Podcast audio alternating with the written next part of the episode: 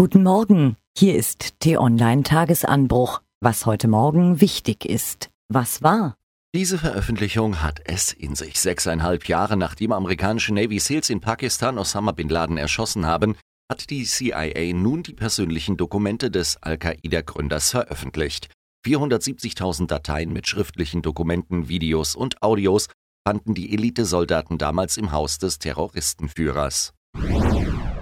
Was kann man nach einem Terroranschlag von einem Staatsoberhaupt erwarten? Empathie mit den Opfern vielleicht, Besonnenheit und eine durchdachte Strategie gegen den Terror. Donald Trump zog es nach der Attacke von New York zunächst vor, ein Twitter-Feuerwerk zu zünden. Polizei und Feuerwehr ließen mitteilen, dass die präsidialen Ergüsse nicht hilfreich gewesen seien. Die Folgen des Falls Harvey Weinstein ziehen weite Kreise. Die Mauern des schönen Scheins wanken nicht nur in Hollywood, sondern auch im politischen Betrieb. Die beiden jüngsten Fälle, auch Oscar-Preisträger Dustin Hoffman ist nun mit dem Vorwurf sexueller Belästigung konfrontiert. In Großbritannien trat gestern Abend Verteidigungsminister Michael Fallon zurück.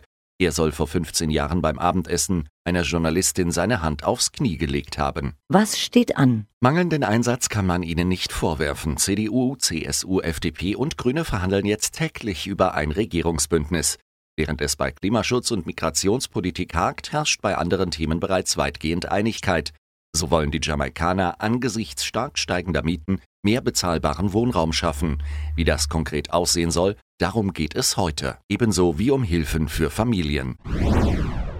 Als britischer Außenminister sicherte Arthur Balfour heute vor 100 Jahren den Zionisten Großbritanniens Unterstützung bei der Errichtung einer nationalen Heimstätte in Palästina zu die Grundlegung für Israels Staatsgründung 1948. Was lesen? Es gibt einfach keine Handhabe gegen abgestellte Fahrräder in Innenstädten, sagt der städtische Verkehrsreferent. Und wenn der Mann sonst keine Probleme hat, ist er zu beneiden.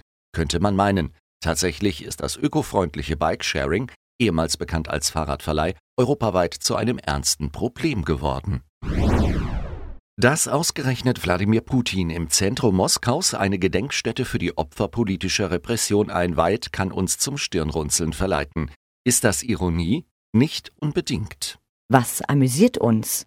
Gestern hat T-Online-Chefredakteur Florian Harms den tanzenden Verkehrspolizisten in Ramallah vorgeschlagen. Das hat uns amüsiert? Davon gibt es bestimmt noch mehr. Vorhang auf für den Griechen. Um welchen es geht, das erfahrt ihr unter t-online.de.